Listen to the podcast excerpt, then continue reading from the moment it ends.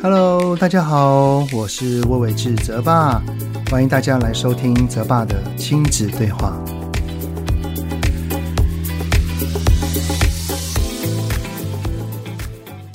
Hello，你们好，欢迎收听泽爸的亲子对话，我是亲职教育讲师魏玮志泽爸。这一集呢，上架的时间差不多是大年初五哈，也就是准备要开工的日子啦。不知道你们的心情调试的如何呢？已经准备好要上班了吗？那当然啦，除了大人之外，孩子再过两天也要开学啦。那么孩子的寒假作业写得怎么样呢？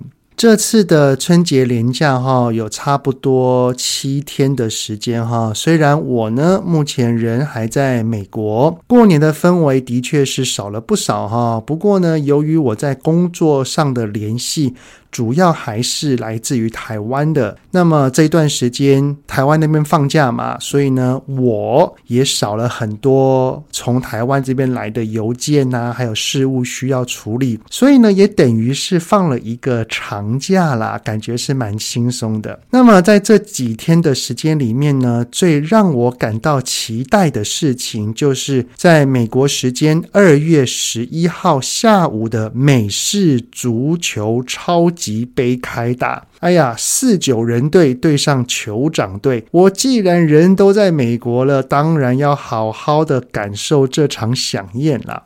之前呢，虽然在台湾偶尔也有转播，不过我都没有真的去去观赏。那么这一次算是第一次从头到尾的在关注超级杯。我完全没有料到比赛的时间会这么久哈，而且呢，过程相当的精彩。上半场可能是防守大战，所以比较闷一点。不过下半场真的非常好看，还打进了延长赛，直到最后三秒钟才逆转，真的是太好看了，难怪会这么的风靡哈。那么在如此放松的状态底下，老实说，我有一点在考虑哈。就是这一集的 podcast 要不要跟各位听友们请一次假好了哈？因为呢，从过往的记录来看，通常连假或者是长假的收听率都不会太高。我猜啦，可能的原因是因为都专注在跟家人的互动，就比较少有自己独处的时间来聆听了。不过呢，我一想到再过几天就要开工跟开学了，有一个主题其实从之前我就很想要跟你们聊一聊，况且呢，我之所以会想要录制 Podcast 的主因，是因为我的亲子理念嘛，就是我很常跟大家分享的，就是我希望每个家庭的亲子关系能够更好。我还是找了时间来录制一下。那么有听到这一集的听友们呢，也欢迎可以跟我说一下哈，算是一个缘分啦。那么我想要聊的主题是什么呢？就是跟幼稚园到高中这中间都有关的衔接状况。什么叫衔接状况呢？也就是从幼稚园进入到小学一年级。中间的低年级生、中年级、中年级生、高年级，以及高年级要迈入国中，以及最后的国中升上高中，这每一个衔接的关卡，虽然这一个主题对于有一些家长而言，可能还有一个学期或者是更久才会遇到，感觉上应该是暑假的时候再来谈会比较适合哈。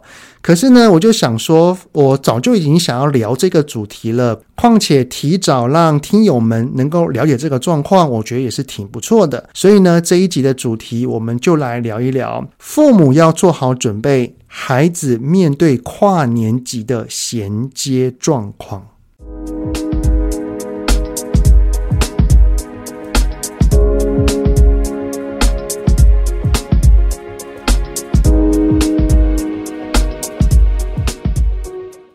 虽然呢，我儿子是读到高中的一年级上学期的尾端哈，就来到美国了。不过呢，他从幼稚园到高一上学期，以及我女儿读到小六哈，这一段时间的体验，我觉得还是可以跟大家分享一下的啦。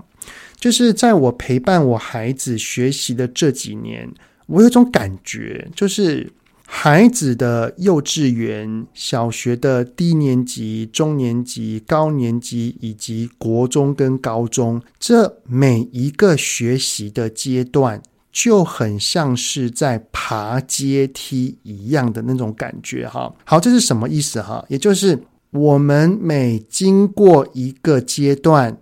它的升阶的方式并不是缓缓的上去，而是有一个 gap 的。而那个 gap 会非常非常的明显，它没有缓坡或者是软着陆那种感觉，就是你到了这个阶段，仿佛你就应该要具备这样的能力，就是这种感觉了哈。不过呢，这没有好或不好，也没有对或不对，就是单纯的分享我的感受而已啊。这种阶梯式的方式，哈，我用一个最明显的例子，哈，就是幼稚园要升上小学，我们台湾幼稚园的学习环境。我觉得大部分还是以游玩、互动、兴趣、动手做哈这这方面的类型来去上课的，像是一早来就是去画画，然后有积木角、阅读角，或者是你想要跟别人玩玩具都可以哈。而且呢，基本上回到家是没有什么作业的。可是呢，一升上小学一年级之后，就要立刻把他的学习方式从会动来动去呀。这一类的，立刻要变成坐在位置上听老师上课数十分钟才能下课十分钟去动一动，而且呢，在上课的时候基本上是不太能够去做其他的事情的，除非老师要求，老师跟大家说哦，你们可以怎么样怎么样，不然原则上都是专心听课，然后呢都要跟大家是一起，所以呢一开始会有非常多的孩子是不太。太适应的。另外呢，最令小一新生感到不习惯的，当然就是回家需要写功课啦，哈，对不对？那写功课基本上就是要去反映你到底学习的程度有多少嘛，对不对？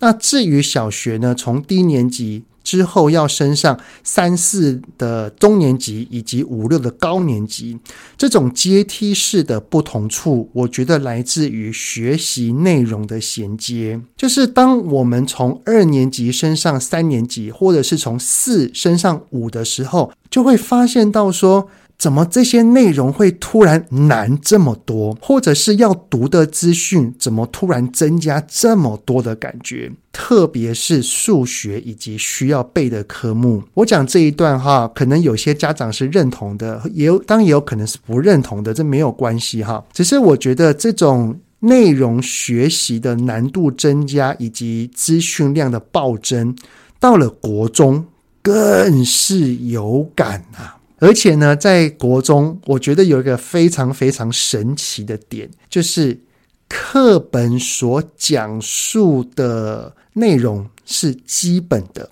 但是，考试却会考很难。我后来自己的发现，我觉得或许是因为在会考哈是要区分基本题型还有精熟题型的缘故吧。但是呢，却很容易让孩子们无所适从。老实讲，我在陪我儿子读的时候，我也摸不着头绪啊。就是这一题。然后他题目考出来，我也不知道答案，于是呢，我就请儿子呢把课本借给我说：“来，爸爸去找一找答案。”结果我怎么找都没有。然后你们知道我在哪里找到答案吗？就是可能要从老师他自己整理的讲义。市面上买的参考书，或者是补习班的补充资料里面，哎，就有可能找得到哈。我觉得这一点真的是太奇妙了。当然啦，以这样子阶梯式的安排，我觉得啦，这是我个人的猜测，就是希望我们的孩子他从小学低年级或中年级的时候，能够先把一些基础的概念、观念。轮廓或者是框架，把它打好基础，也就是把地基打稳。打稳之后呢，到了高年级或国中的时候，它会随着每一个科目在逐步的从已经学习到的基本面，让一格又一格的，就是每一科目再加深又加广，进而可以学习的更多以及更难。我觉得这样的理想也没有说不好哦。我觉得脚踏实地，而且很适合这方面学习的孩子哈，的确是很不错的哦。可是却有可能会忽略到一点，就叫做假设有一个孩子他在某一个阶段，他的这方面的基础没有打好，那怎么办？他往后遇到更难的东西，那他不是就更加听不懂了吗？啊，这只是。呃，身为一个陪伴孩子学习读书的爸爸，哈，脑中所产生的一个疑惑了啊。最后的一个阶段，那当然就是高中了。由于高中的孩子他有经历过会考制度的机制，所以呢，到了高中会在同一所的以及在同一个班级的同学们呢，通常他们在学习的能力上应该是差不多水平的。于是呢，就会产生一个现象，就叫做。在国中的班上，可能是名列前茅的孩子，到了高中却有可能会变成倒数。这对许多孩子而言，真的可谓是震撼教育哈。然后呢，高中所学的东西，又是国中所读的再加深、再加广。经过几次的段考，如果没有跟上的话，哈，彼此的差距也会越来越大。那以上呢，这一些是我个人的观察。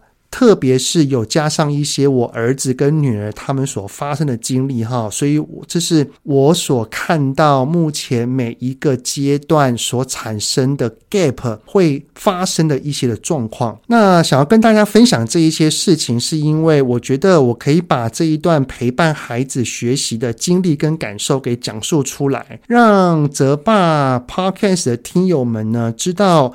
未来我们的孩子他可能会遇到哪一些衔接的状况，以及爸爸妈妈可以去做一些哪些准备哈？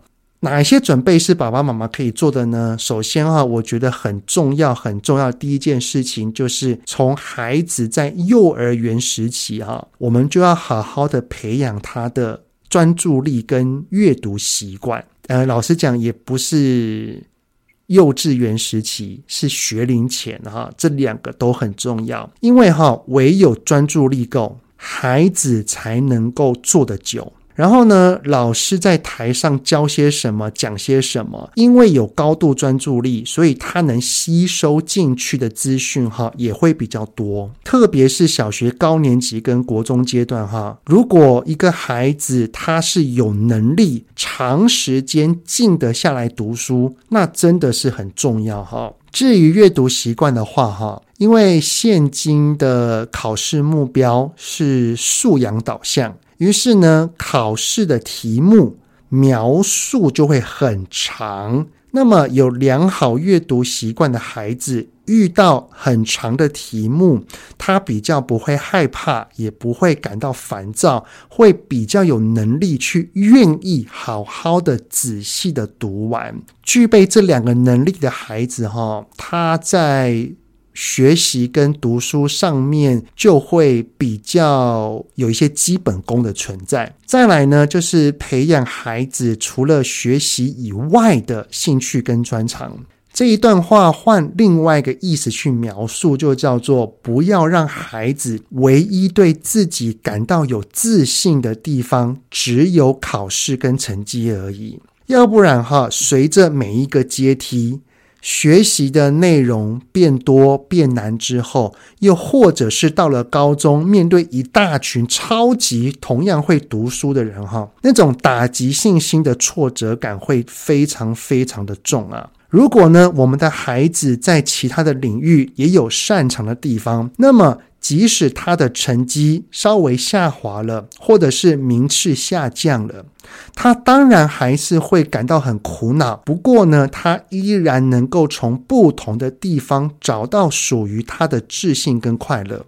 所以啊，我们在陪伴孩子学习的过程当中，请不要让孩子只用单一面相来评判自己。这个单一面相。就叫做成绩跟考试，就像我儿子啊，他在国中时期念书上是遇到蛮多挫败的，可是呢，他还是对自己很有信心哈。因为呢，他的篮球打得不错，他钢琴弹得也很好，也因为这样，他就不会去全然否定自己。这一点是我觉得还蛮庆幸，我有协助他去做到的地方哈。好，那第三点呢，就是身为爸爸妈妈的我们，再怎么样的忙碌，也要随时观察孩子的心情，并且呢，要拥有良好亲子对话的习惯。好，就像我刚刚所描述的，孩子经过一个跨年级的衔接，他每跨过一个阶梯，因为难度变高，然后有了挫折，多多少少会反映在他的外在上。那这个外在。特别是写功课的时候，一定会非常的明显。所以呢，假设当我们的孩子很排斥写功课，甚至是他不太想要去面对老师，或者是面对上学这件事情的时候，请各位爸爸妈妈一定要好好的关心他。当我们想要去关心他了，也因为有平时的对话习惯，孩子他内心的想法，他才会愿意告诉我们。而且呢，在对话的时候，不要总聚焦在孩子怎么没有把功课写完，怎么成绩降成这样，怎么你的考试的名次又又又掉下来了，这一些我们先放一边。而是我们要多多问他怎么了，他还好吗？他的内心的情绪是什么？你是如何去面对这一些考试跟这些学习的？有什么样的需要是爸爸妈妈可以协助的地方呢？也就是我们要多多的去聆听他的心声，明白孩子的困境。当孩子愿意说了。其实对于他的内在也是一种安定的效果。况且在我们的理解之下，我们在慢慢的跟他讨论，找寻方法，协助跟引导，然后就能够帮助我们的孩子比较顺利的跨过去了。那最后呢，就是。无论孩子在这个这段学习历程里面，他的成绩如何，他的考试如何，他的学习的能力如何，请提供给孩子一种感受，就叫做无条件的爱。什么叫做在学习上的无条件的爱呢？就是无论他的分数如何，他的考试考得怎么样。他的排名第几名？他的会考考的是好还是不好？我们都要让他知道，我们是很爱你的。如果哈孩子的心中总认为我唯有考得好，我的爸爸妈妈才是爱我的，会称赞我，会奖励我。当我考不好的时候，他们就会骂我、批评我、处罚我。这样的方式就叫做有条件的爱。而有条件的爱只会让孩子，当他遇到学习挫败的时候，他会更加讨厌自己，进而产生逃避。这一些上述的方法，哈，老实说都是需要经过长期累积的。而且啊，有没有注意到？我刚刚所分享的这些方法，并不是在教实物上怎么帮助孩子的功课赶快写完，成绩能够提升，不是的，而是要强大孩子的内在能量。因为唯有他的内在够强大，当他遇到这一些跨年级衔接的状况时，他才会更有能力去面对，也会有勇气去接受挑战。此时，再加上爸爸妈妈的关心呵护，然后好好的对话，去给予孩子一些爱与滋养，我相信我们的孩子一定会跨过这一些难关的。好的，这一集的内容就先到这边喽。很谢谢你们的聆听，有任何想听的地方，都欢迎在 Apple Podcast 底下先五星按个赞，然后呢再留言告诉泽爸哦。泽爸的亲子对话，我们下次再见喽！祝大家新年快乐，拜拜！